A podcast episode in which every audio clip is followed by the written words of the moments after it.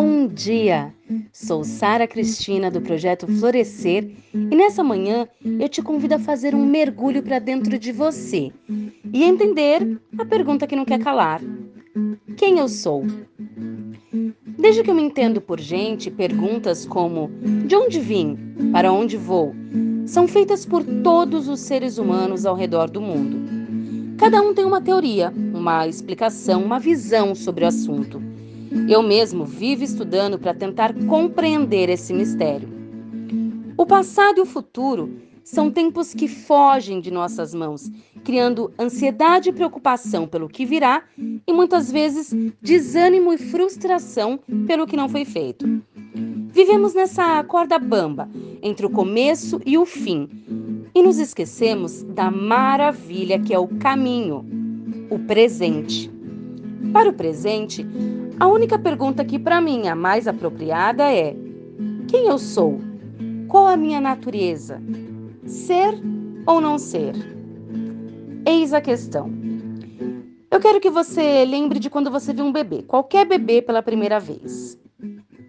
Lembrou?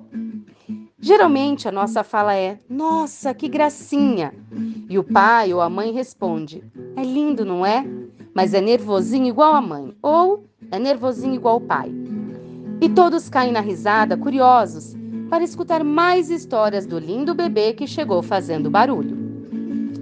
Histórias como essa revelam muito sobre nós, nosso temperamento, nossa primeira natureza, sobre quem eu sou.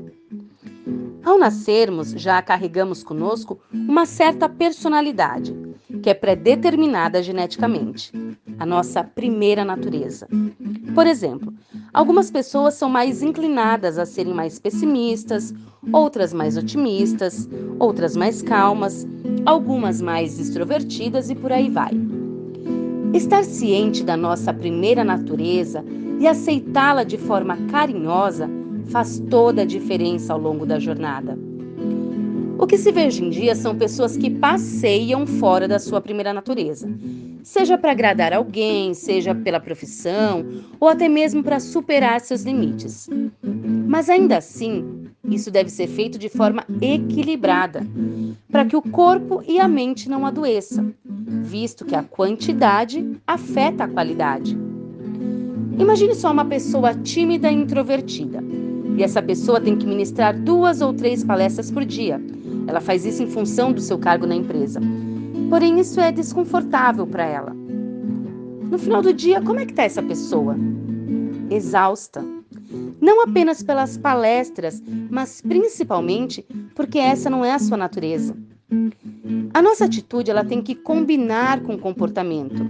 Caso contrário, iremos experienciar o que chamamos de dissonância cognitiva, que é quando a nossa atitude ou crença interna está muito diferente do nosso comportamento, gerando assim um desconforto.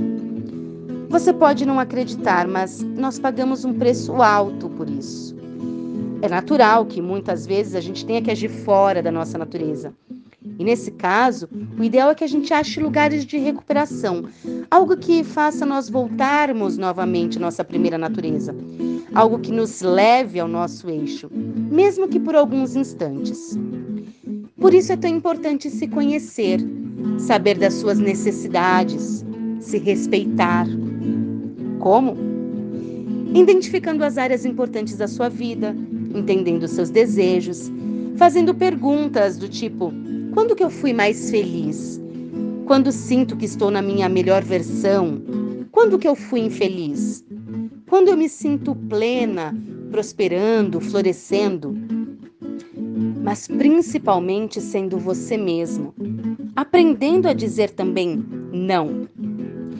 Quando eu me conheço e me estudo, a minha meta é ser fiel ao máximo à minha própria natureza.